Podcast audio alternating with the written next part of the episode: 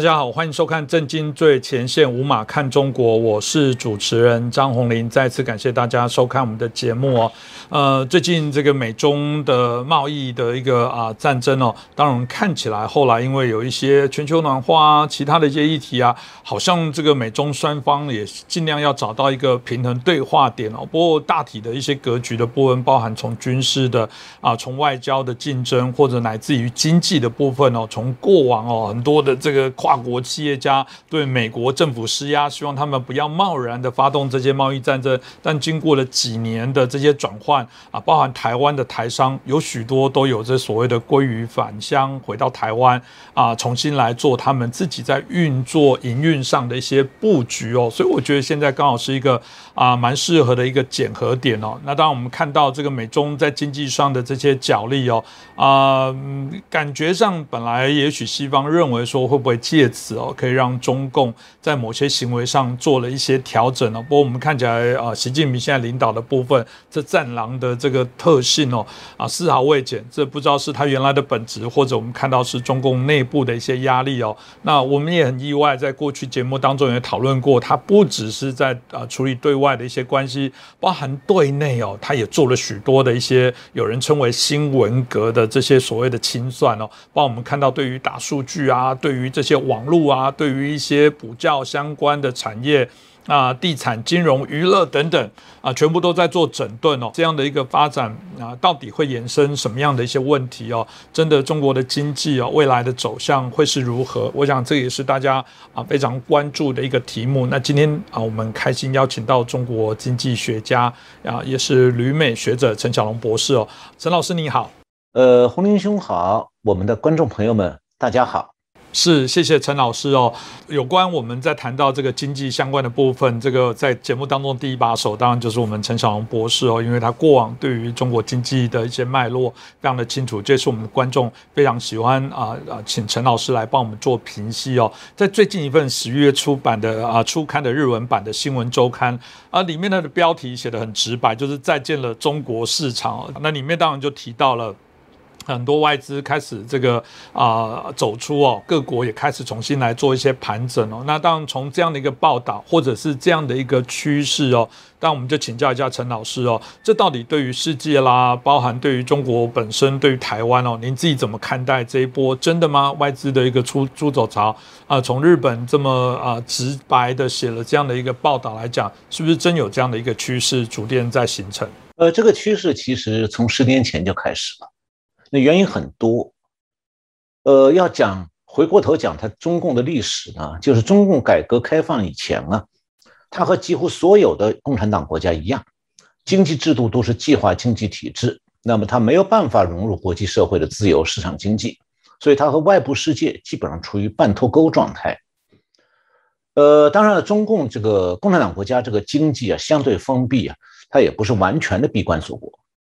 那事实上，这类国家从来就不存在绝对的闭关锁国，他们仍然需要进口先进的工业设备，还有国内无法生产的关键原材料、燃料，还有呢工农业产品。那么历史上，共产党国家的对外贸易大体上是两种，一种是苏联组织的那个京沪会的贸易圈，就是红色国家之间彼此的外贸活动，它和西方国家的贸易量很少。那么，中共一九五九年以前也是在这个圈子里进行贸易的。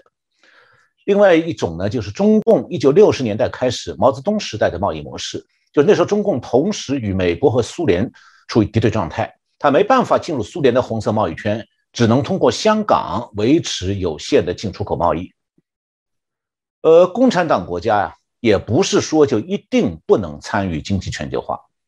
它只要实行经济体制的转型，把全面公有制那个企业变成私有化，同时推进经济市场化，一直到取消计划经济，它就具备了加入经济全球化的必要条件。那么，因为只有私营企业才可以在国际市场灵活运行。那本世纪初呢，中共的经济改革完成的是刚才我讲这个经济制度准备，但是呢，如果没有经济全球化的引路人，还有国际社会的许可。它还仍然不具备加入经济全球化的充分条件的。那中共的信誉在于在于呢，就是说从八十年代后期开始，港台商对大陆的投资活动实际上半主动的扮演了帮助中国参与经济全球化引路人的角色。那么赵紫阳在一九八八年就提出过叫做“大进大出”的政策意向。那么到了九十年代末期呢，中共的经济制度转型取得了进展，开始申请加入世界贸易组织，就是 WTO。最后呢，是以美国为首的西方国家接纳了中共。那么这样的话，中国参与经济全球化的必要和充分条件都具备了。然后就是西方跨国公司陆续的投资中国，中国就踏上了经济全球化这个可以实现经济繁荣的国际快车了。那基本上已经踏上经济全球化快车的国家。没有谁会愿意主动下车的，那中共当然也舍不得如此，毕竟经济上好处太多了。但是啊，二零零零年的时候，中共的副总理刘鹤还是提出来要准备中国经济大格局改变和这个要经济全与经济全球化半脱钩的战略性政策，这个其实是出于无奈的。我以前讲过。中国自从加入了 WTO 以后，是它大量出口拉动的整体经济，所以出现了所谓的十年左右的出口景气。那么出口景气是十年以后就受到了三重打击：一个是成本快速上升，那随着出口景气达到顶峰，在中国的外资企业的工资、社会福利开支、税收、地价、能源价格都不断的上涨，就让出口加工型的企业的成本越来越高，那么外资企业的利润逐渐就被倾输掉了。最后，他不得不关厂或者迁走。那么第二个就是中共的出口市场的相对萎缩。二零零八年，美国的次贷危机爆发以后，发达国家的经济相继受到冲击，各国的购买力明显萎缩。那么中国的出口景气也因此是大受冲击。第三个就是其他发展中国家也在纷纷引进外资，发展中国式的这种加工出口的发展模式。那么中国产品的国外市场就面临越来越多的低价竞争的挑战。那么，中国这个世界工厂曾经是因为大量输出这个廉价的服装啊、鞋类、玩具、电子消费品，让发达国家消费者受惠的。但是，中国的制造业是大而不强，自主创新能力弱，产品档次低，这也是它的致命弱点。呃，讲到外资企业撤资呢，实际上它是二零零六年就开始了，先是广东省来自港台的制造鞋类、玩具、服装的企业关厂。然后，很多生产冰箱、洗衣机、空调、彩电和小家电的外资企业也黯然撤离。然后是外资撤离潮进一步延伸到长江三角洲这个电子高科技外资企业集中的地方。到了2015年，一些制造手机或者其他电子产品的大型外资企业也相继关厂。那么，香港、台湾、和韩国、日本这些撤离中国的企业是纷纷转移到成本更低的地区，比方讲东南亚国家，还有印度。那美国的一些企业呢是看好了墨西哥的制造业区新区，那么接下来外资撤资，外企的撤资有了新的动向，就是二零一八年发生了中美贸易战，就主持人刚才提到的。由于从二零二零年开始中美关系越来越紧张，那么在中国的外国企业呢，这个开始从二零二零年的春天就准备未雨绸缪了。那许多从中国采购的美国公司不约而同走了一个四部曲。第一步是增加备货，要抢在美国关税生效前尽量扩大库存。第二是谈判压价，就是要供应商呢尽量承担关税上升造成的损失。如果供应商为了保订单而愿意大幅度压压价，那么短期内他还保留订单。那第三个就是转移订单，因为如果供应商的利润微薄，没办法压价了，那么未来关税预期上涨啊，这个会超超出双方供求双方的承受力。所以，美国公司就开始把新订单转移到中国以外的国家去了。第四个就是重置供应链，就是让供应商把生产线转移到其他国家，这样来消化关税上涨带来的额外成本。有一段时间是大批的公司找这个专业的咨询公司商讨供应链怎么样转移这方面的具体策略。那虽然还有不少企业选择的是说我缩减业务规模，但是还留在中国，但更多的情况是。由于中国的出口成本上升，出口的不确定性大，导致越来越多的大型企业移出。比方讲，前年年底，美国的商会，就是美国在中国的商会，调查了二百三十九家在中国的美国企业，其中呢，百分之二十三表示是他们已经决定把供应链移出中国，百分之二十正在考虑把一部分或者全部的制造业移出中国，百分之三十三他们要推迟或者取消在大陆的投资，的加在一起将近百分之八十了。那么中共的外宣媒体报道说，过去三年来已经有苹果、这个家得宝，就是美国的一家这个建筑用品连锁公司，叫 Home Depot，还有亚马逊、惠普、戴尔、谷歌。这个还有一个家公司叫孩之宝，就 Houseberg，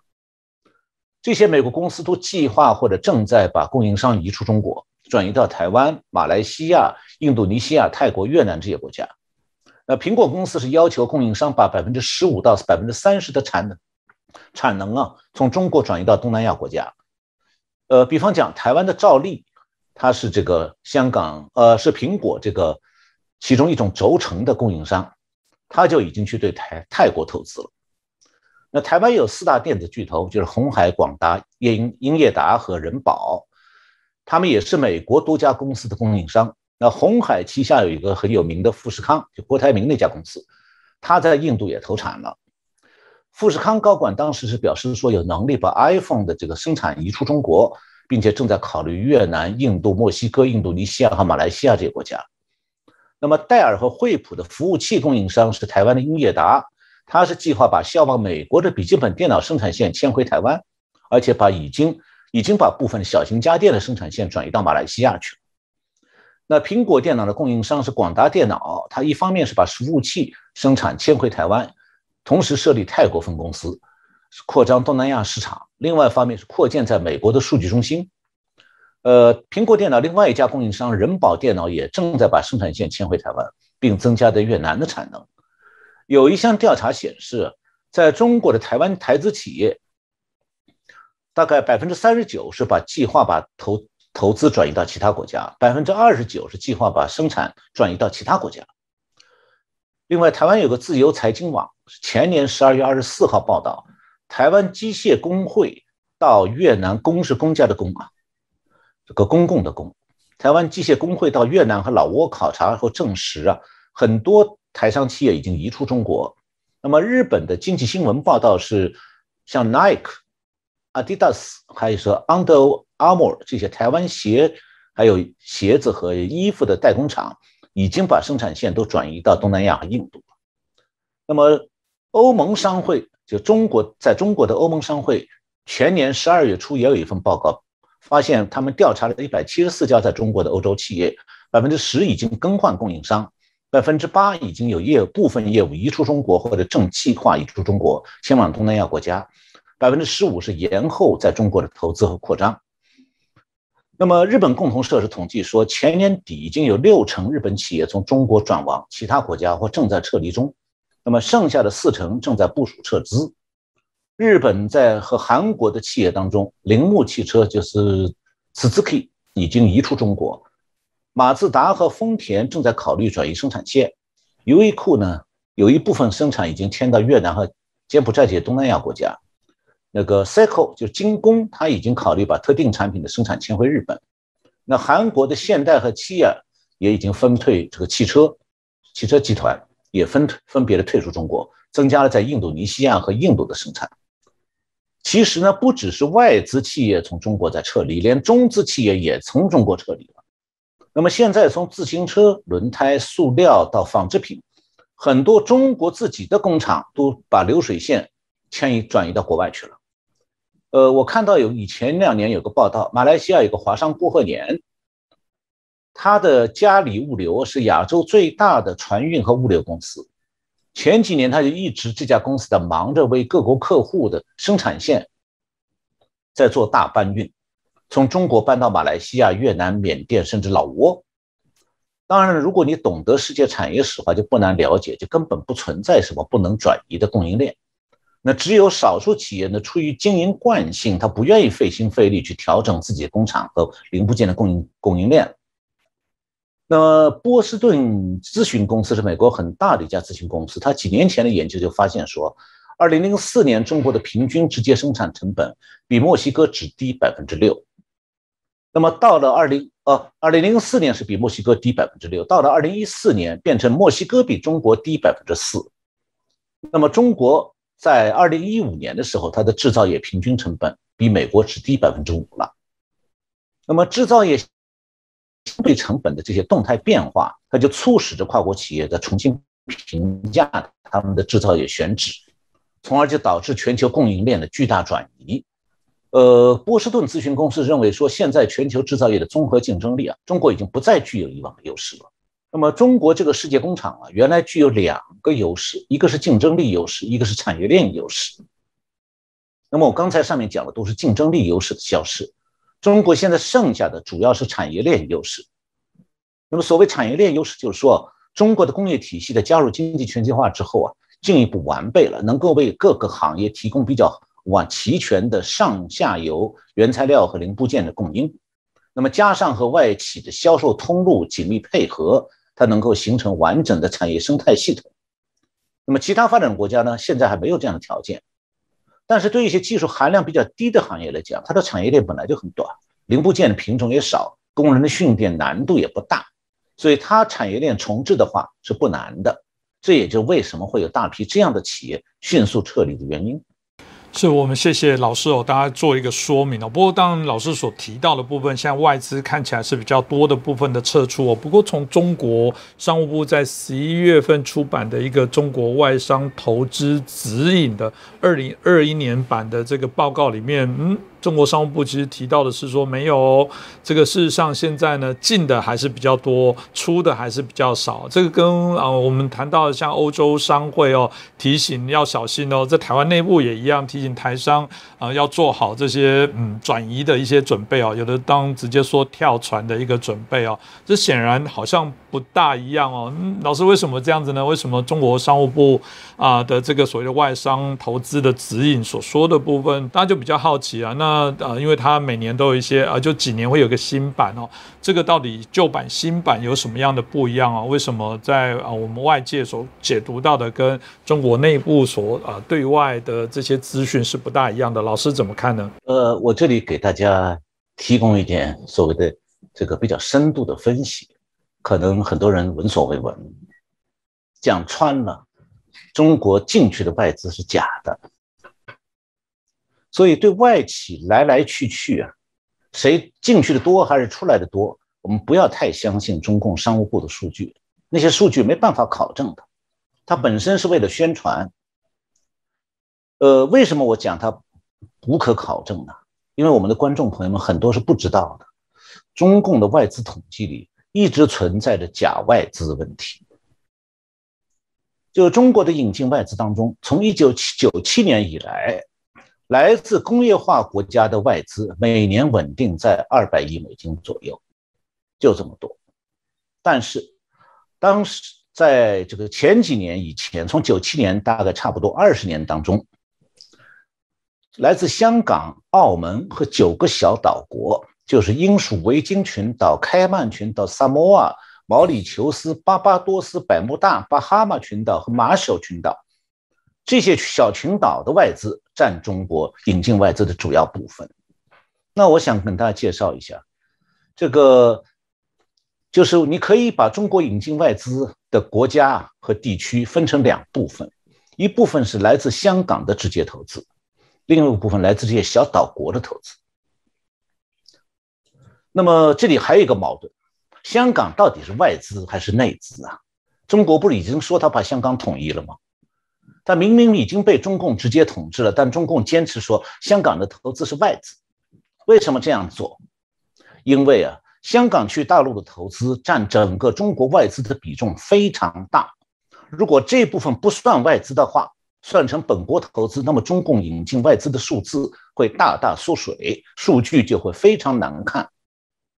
那么，先把香港的投资我们先放一边，我来讲一下那九个小岛国啊。这小岛国是像样的投资国吗？抱歉啊，他们都是基本上没有像样的现代工业的发展中国家，有的在发展中国家当中是吊车尾的，名列最后。那么根据世界银行的数据，这九个小岛国合在一起，每年的 GDP 不过五百亿美金啊！以这样可怜的经济实力，这些岛国的国民可能每年拿出 GDP 的一半去投资中国吗？而且持之以恒，十几年热情不懈。其实啊，那九个岛国的国民，这个多半比中国城市居民还穷，有的甚至是靠前现代的采集、打猎、这个钓鱼这种方式为生的。他们哪里有钱去帮助中国发展经济？所以啊，来自这些小岛国的外资基本上不是当地国民的钱。但是呢，你要讲到这个小九个小岛国，他们有个共同特点。他们分别散布在巴勒加勒比海、中太平洋、南太平洋、印度洋。这些小岛国呢，共同特点就是它的金融管理宽松，成了洗钱中心。外国人可以在那里很轻松地注册一个公司，然后自由地把资金转进转出。所以在金融界呢，有一个文雅的称号，把这些小岛国叫做离岸金融中心。那么这个事情就开始和中国的假外资有关了。就自从中国的贪官和富人们开始琢磨着要把资产转移到国外，还有要移民到国外，那么离岸金融中心这个名词在中国的有钱人圈子里早就是个耳熟能详的字眼了。所以中国在国内就开设了众多的中介公司，为需要在离岸金融中心开设公司、设立银行账户、转移资金的有钱人服务。所以有条件的中国人啊，哪怕你从来没去过那小岛国。你照样在北京、上海的写字楼里头就可以办妥这些小岛国开公司转资金的所有手续，然后他就以身份就摇身一变，成了在北离岸金融中心经商的外商，那么他们的资金也就升级成为外资了。当然了，其中的诀窍就是讲，这些土生土长的中国的假外商，他要弄一个外国身份，哪怕是当这个萨摩尔那样一个酋长国的子民也行。当然，他还得改名字，不能再用中国身份证上的姓名了，所以他们就变成一个什么萨摩亚的什么 Adams 或者什么东西，他得冒充外国商人。那么，二零零四年的时候，曾经有人专门做过研究，他们把这种假外资，就是中国人的钱，通过离岸金融中心在国外注册，然后汇出去再转回来，他把这种外资呢叫做双城资本。所谓的 round tripping，round tripping，双城投资，因为这些资金啊，它是实际上是来自中国的，它在海外离岸中金融中心或者香港、澳门漂洗一番以后，又以外资的名义重新返回大陆了。所以实际上从二十年前开始，中国引进外资数额的一大半。都来自港澳和上面九个岛国的外资，基本上都是双城资本。也就是说，中国引进外资当中一大半本来就是中国人自己的钱，不过穿上了外资的外套。那么要查一下他们真身，就到底他们什么什么样的主人？那么他们这个引进中国引进外资一大半都是假外资。那么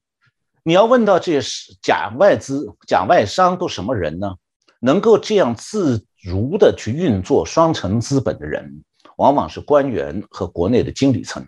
特别是把国有企业私营化以后装到自己腰包里的原来的国企经理，他们只有通过贪污才会具备这样做的能力和条件。所以呢，双城资本的金主多半是贪官。那么，所以呢，在中国，贪官不需要辞职移民，他就可以借助中介机构轻松的完成资金外逃、海外洗钱。国外注册公司资本回流这一系列复杂的操作，那么更重要的是，你要操纵热钱进进出出这个过程，中间必须通过外贸公司、银行、海关、工商局、房地产公司等很多机构，要办理一系列的所谓的不合呃非合法的手续。那如果是个平头百姓，不要说你找不到门路去疏通各种关节，光是中间的手续费、好处费你就吃不消。但是如果你是握握有某种权力的领导们，那么他们来出面，情况自然就不同了，甚至连好处费都没人敢收。那么这些假外商们呢，很可能一方面坐在这个国内各个地方的政府办公室里，领导的当地的工作。一方面也是以某国国民的身份轻松自如操纵着属于他们自己的外假外资，那么假外商们的外资用来干什么呢？他们最热衷的就是投资于房地产，所以中国正在破灭的这个房地产泡沫的形成啊，有他们很大的贡献。呃，但是有一个很重要的变化，就是自从习近平反腐败以后，这样的假外资啊，现在玩不转了，操作很少了。为什么呢？因为贪官们如果继续在玩这个游戏啊，没无疑是在找死。所以现在到那些小岛国去的假外资和从小岛国投到中国去的假外资，现在已经很少了。但是从香港流向大陆的假外资没有减少。我就分析一下上海这个高科技投资集中的地方。那上海市公布讲是今年一到八月，实际外资是一百六十二亿美金，其中香港占百分之七十二。那就是说，从香港大量流进大陆的资金啊，是不是假外资呢？实际上，你要仔细了解的话，仍然相大部大部分是来自大陆，有回流大陆的假外资，还是 round tripping。香港回归以前啊。中资股大概占香港股市的一成，那这十几年来，这个比例已经升到六成了。也就是说，香港证券市场已经大陆化了。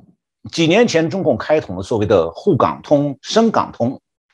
那么到今年二月，我统查了一下资讯的话，从香港有个词叫做南下资金和北上资金。南下资金是中国进香港的，北上资金是香港在回流的。那么今到今年二月为止。一共从香港呃从北中国大陆南下到香港的资金是两万八千三百一十八亿人民币，那么北从香港北上进入大陆的资金是两万一千二百三十六亿人民币，也就是说南下资金比北上资金多七千亿，这就形成了内地资金对香港证券市场的输血效应。那么港股通以来，这个内地资金南下。净流入香港的数量到二零一九年是累计两千四百九十三亿，同期呢，这个港资外资的所有南下资金比北上资金多，香港净流入是两千亿，但是现在是内地资金经过香港股市洗钱以后，有一部分又以对实业的直接投资，用这种形式又流回大陆了，这就形成了大陆外资统计当中的假外资，所以呢。你去看中共公布的外资资讯啊，你是需要了解这个当中的真假外资的，就跟真假孙悟空一样，《西游记》里的，你要不会分辨真假孙悟空，你就上当。嗯，是谢谢我们老师哦，呃，刚刚所提到的部分哦，其实我们看到这个企业哦，当每次我们都会谈到企业的社会责任哦。呃，过往在整个啊美中，或者是我们看到的有关在整个比较自由文明的国家里面，对于中国的人权啊，对于新疆、对于香港问题，哪怕是台湾问题的这些啊意见哦，甚至当然是跟中共不同的意见哦，中共都会发起这个战狼的性格，马上透过铺天盖地的这些压力哦啊，迫使对方来屈服哦。我们看到这个重要的经济学家亚当·史密斯哦，他事实上在啊以前也。说说过，说一个如果不仁慈的社会，当然会造成整个大家的不适哦。如果一个不公正的社会，当然也可能会摧毁啊整个他们的一个啊最基本的这些国家社会的一个核心哦。某种程度也在提醒说，企业还是必须负有一些重要的一些角色哦。那对比我们现在所看到，中共透过这个经济的红利啊，迫使啊各个啊国家的一些啊企业啊政府啊啊必须来做一些啊啊，比如有人说他必须啊逼迫他下跪哦。那这部分在啊以前哦都有啊产生了一些作用哦。那当然现在大家就很好奇哦，慢慢外资的撤离之后，大家都很好奇到底有多少还是必得屈服在中国啊市场的这么大的红利底下。这部分老师您自己的观察有没有一些啊在最近的一些变化呢？我觉得好像到现在为止变化并不大，而且呢。我觉得是，凡是和中国发展经济合作的外面的企业，基本上都会向中共的专制制度屈服。我极少听到说有外企在中国为了政治原因反抗中共，相反，他们可能会为中共为虎作伥，倒过头来破坏本国的民主制度。比方讲，他们会设法影响中本国的选举，希望本国的选举结果出现有利于中共专制制度的结果。那么，外国企业如果听从本国政府从政治原因上对中共的制裁，那这些企业就要做好结束在中国生意的准备，或者是主动退出中国市场，你比方讲，包括不从中国采购原材料，减少企业销售对中国市场的依赖，或者减少从中国订购制成品，或者呢就是被动的在中共的反制下的慢慢的撤出。所以从这些局面来看的话，指望外企从社会责任的角度去努力去改变中共的政治制度，绝无可能。一般来讲，如果外企的本国政府发布不利于中共的法令，外企不从中捣乱破坏，老老实实的遵守本国法令的规定啊，就算企业尽到他社会责任了。但是你要企业主动从民间以非盈利机构的角度去关心中国的人权、环保、社会公正等等，似乎有点夸夸其谈，因为外企根本就没有能力去干预中国的专制统治啊。他们最多就是在自己的经济经营当中秉持良心，不要做坏事，就已经很好了。嗯，实际上呢，很多外企之所以去中国投资，不是去做慈慈善或者推广民主理念的，而是去利用那里低廉的劳动力和宽松的环保规定，去赚取低工资、高污染带来的利润。我就举郭台铭那个富士康的例子，他在中国设立了多家大型工厂，有几十万劳动力雇佣了他。那很受中国各地政府的欢迎，但是富士康内部的管理非常严苛，工作时间长，工人很不满，以至于前些年出现过十几次工人陆续在富士康厂区跳楼自杀的状况。这种状况台湾恐怕没有过。那跳楼以后十几起是叫做中国叫十几连跳，这种情形如果是发生在台湾，有哪家企业造成工人在厂房里头？这个厂区的大楼顶上跳下来自杀，不要说十几个了，有一个就不得了，轩然大波了。但在中共治下，富士康没有受到什么真正压力啊，他反而在继续扩大投资。所以，同样是还有就是排污染问题，不少在中国的企业的污染排放远远超过在本国的标准，但是中共不在乎，这些企业就没压力了。所以，这要讲到经济全球化的这个问题了。这个经济全球化虽然被世界公认是正常的产业布局，但这种布局本身会钻不同国家相关的经济和环保制度的空子。所以，在中国有些学者啊提出来说，中国经济在全球化当中的竞争力有一部分是属于叫做低人权优势，就是说，中共当局为了追求经济增长，放弃了对这个。这个公众利益还有环保管控的标准，这反而形成了吸引很多外企利用这种机会来赚钱。另外，就外企的中国对中共的屈服啊，还表现为被迫的无偿转让技术，还有商业机密，用这个来换取市场进入的机会。这实际上是中共在逼着外企违反国际知知识产权的公约，让外企呢。不得不为了中共破坏全球的法治秩序充当帮凶。中共之所以能在短期内快速提升它的技术制造业的技术能力啊，很大一部分就来自于这种做法。以前我们在这一方面谈过，实际上中共已经曾经是堂而皇之的把这种做法列为国家政策的。那么中美贸易战的根源也就在这里。中美贸易战的起因是知识产权问题。那中国官媒说。美国指责中国是作弊选手，那么中共指责美国呢是贸易霸凌。那么所所谓的中共是作弊选手，指的就是中共有一个政策叫做用市场换技术，是一个长期政策。这个意思就是说，你外企要想在中国设厂，必须交出自己的技术。我查了一下文件。一九八四年三月二十二号，中国国务院在批转国家经委关于做好技贸结合和旧设备选购工作的报告当中有段批语，把对外商品贸易和引进技术结合起来，实行技贸结合，用我们的一部分市场换取国外的先进技术，这是加速我国技术进步的一项重大方针。这就是国策，就偷抢。一九九八年四月，中共中央、国务院又进一步扩大对外开放，提高利用外资水平。有一个意见，有一份文件。这个文件当中有两处明确提到要实行以市场换技术。那么，中共加入世贸组织的时候呢？世贸组织是明确强禁止强制外资转让技术的。那么中共呢，为此就不得不修改法规，字面上不再提这口号了。那么加入世贸组织已经十八年，呃，降到现在已经二十年了。用市场换技术这个政策呢，从明的变成暗的。现在是由地方政府出面，继续要求外企交出技术和图纸。比方讲，最近几年，中国提出来以“中国制造二零二五”计划为代表，要向高端制造业进军，要短短几年内实现世界工厂的技术升级这个目标。为了达到这个目标，中共获取要这个加引号的获取这种外国技术的这个偷盗活动就日益活跃，因此也就把侵犯和保卫知识产权变成了中美之间的关键争执点了。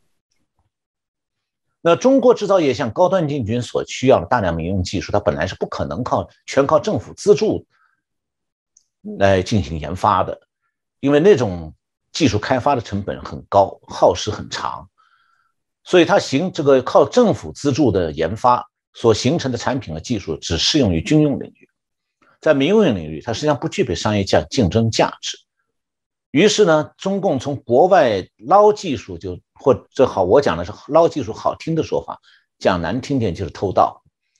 这种偷盗技术就成了世界工厂技术升级的重要手段和捷径。所以不少同一个行业的外企啊，是被迫的。进入了无偿出让技术给中共的恶性竞争，就是你不让他，就别的这个竞争的另外一家外企就让，就是结果呢就会反而让不让技术的，不交出技术来的，反而这公司反而被动，而且呢，中共还威胁无偿这个出让技术的外企是不许讲出去，否则你在中国的日子非常难过，所以这样的话。无偿出让技术的外企是吃了大亏，还不敢讲。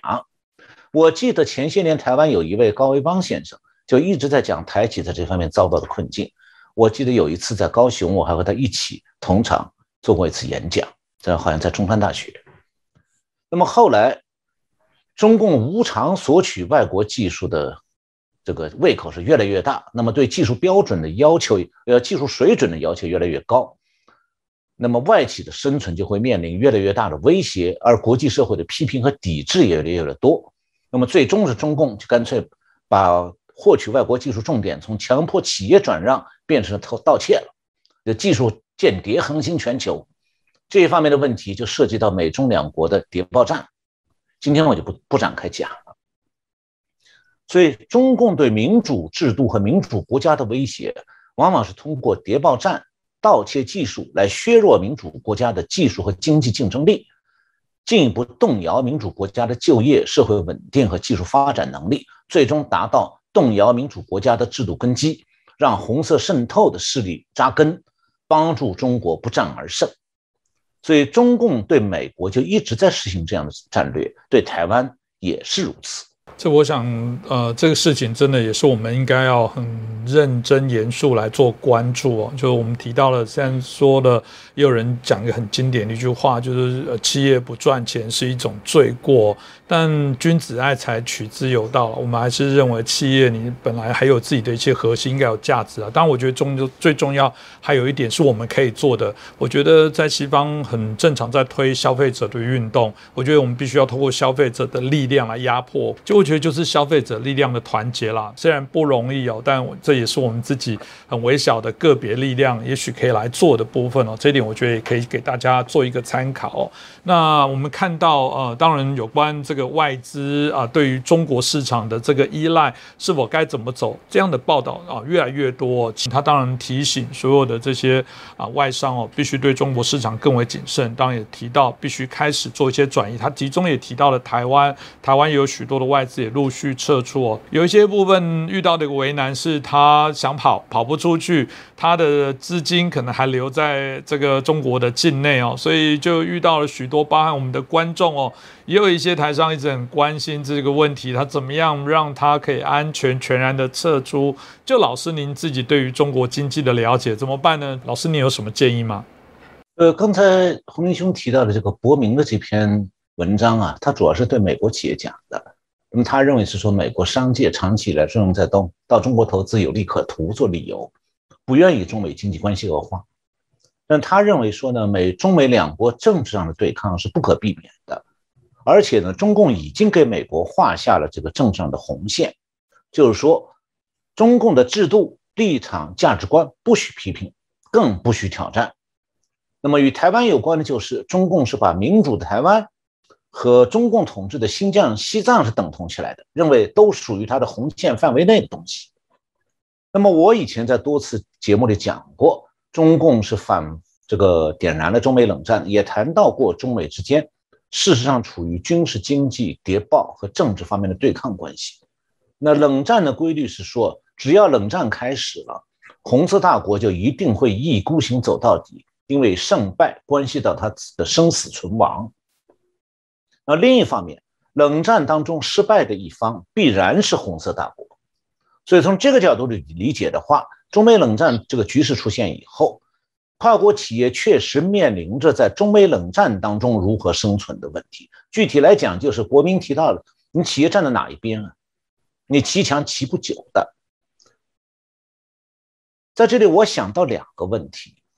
第一个是和主持人讲的有关，就是你帮哪一边？你帮中共还是帮自己的母国？那第二个问题就是，可能更现实，我们不讨论价值观。第二个更现实，就是你站哪一边死得快。第一个问题好像比较温和，常见说法就是说，主持人刚才提到的，我政经分开嘛，政治归政治，经济生意归生意，我哪边也不帮起，我只做生意。那第二个问题很冷酷了，你自己判断，你站在哪一边死得快。那第二个问题不是讲说你站在哪一边企业活得更好哦，而是说你站错边会死得很彻底哦。会死得更早。那么，到底是站在民主世界这一边安全，还是站到世界上唯一的红色大国那边死得快？对这个问题的答案呢，涉及到很多这个世界冷战史的知识，也涉及到对中美两国各方面状态的分析和研判。那今天我是没时间来谈冷战时和美国的状况，以后可以专门来谈。现在我想集中谈一个问题。就是台商怎么看待商人和共产党之间的关系？就是还是从刚才那个第二个冷酷的问题来设问，就是说台商或者说商人，我这个商人不光是台商，也包括中共自己的商人，商人和共产党政权谁死得快？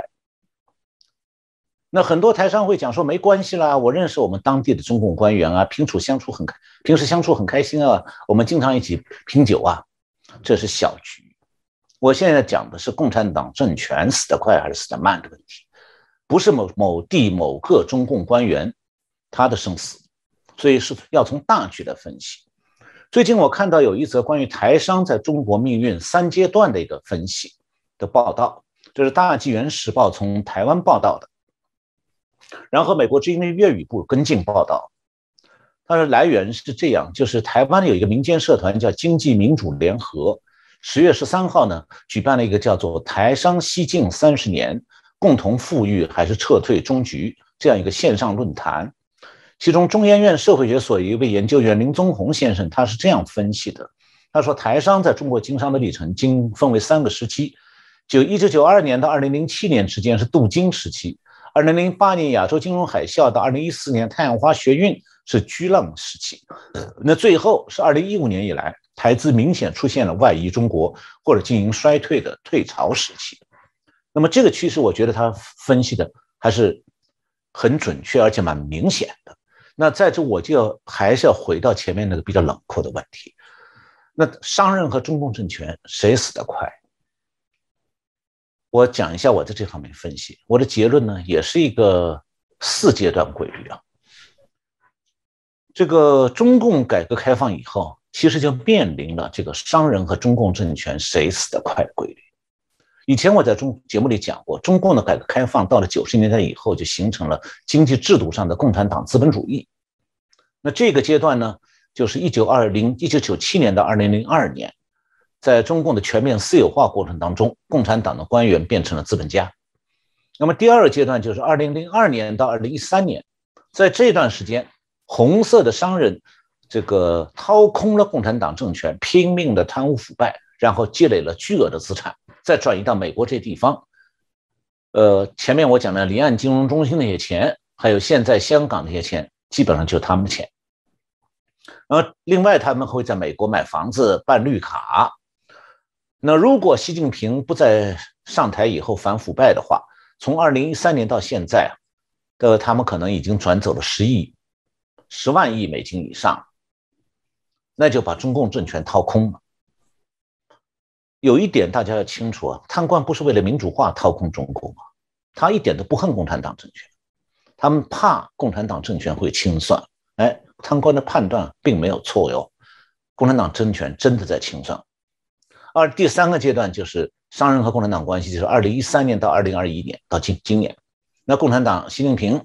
就开始打击红色资本家。前面我们主持人也提到了，被打击的不只是贪官，也包括单纯经商的人。那么对贪官呢，现在习近平是已经这个抓了几十万人了，剩下的混过关的混过来，他们留在海外的钱财也摸不到了。呃，同时呢，因为护照也被都没收了。电海关的电脑里也都有他们限制出境的名单，所以他们跑不掉了。然后就今年开始打击中国大型的这个私营企业，故事很多了，我就不列举了。那习近平之所以要这样干呢，目的很简单，就是让共产党、中共政权免于灭顶之灾。那么如果说商人和共产党政权谁死得快这个问题，第四个阶段就是从明年习近平时代的新时代开始。那么大概会有个一二十年，中共的经济会越来越困难。那么当中共政权陷入困经济困境的时候，或者是比这种局面还要严重的时候，就会有出现我们前面讲这个冷酷的问题：商人和共产党政权谁先死？中共会不会为了保护商人的利益，放弃自己的政权，甘愿上断头台啊？为了上，哪怕上了断头台，也要保护商人的利益啊？我想用膝盖想都会明白啊，中共最后没有钱的时候是一定会拿商人开刀的。他今年就已经在这样做了，这样的做法其实就是搜刮商人的钱财来延续政权，一直到他的政权的最后一天。所以到了这个时候，外商和中共贪官的命运是差不多的，都是拿着外国护照出不了境啊，因为他们是属于待宰的羔羊。那么这样的结果，道理上其实不难想象的。之所以没有人讲，是因为大家没想到往往这方面思考。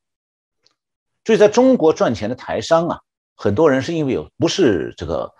不愿意这样想，而是而不也不是糊涂到想象不出来。说到底，他还是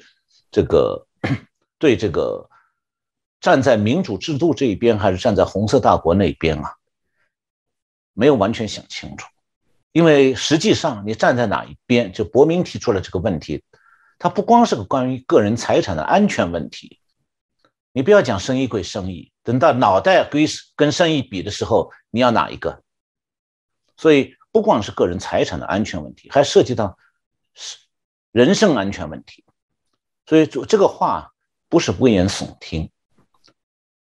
但是我觉得现在还真有必要提醒一下。因为从现在起，也就是一二十年时间，这个问题就会成为现实问题。是，我想老师哦，这个特别也提醒我们这些台商了。当然，我们刚刚提到了到底该怎么做。我想不止台湾了，各国可能都会有。如果中共持续用这么独裁恶霸的一些方式哦，我我觉得都值得我们好好来关注啊。所以今天陈小龙老师哦所带来的这些评析，我想也可以给大家做一个重要的一个参考。再次感谢陈小龙博士，谢谢老师。啊，不会，呃，谢谢我们观众朋友们，我们下次节目再见。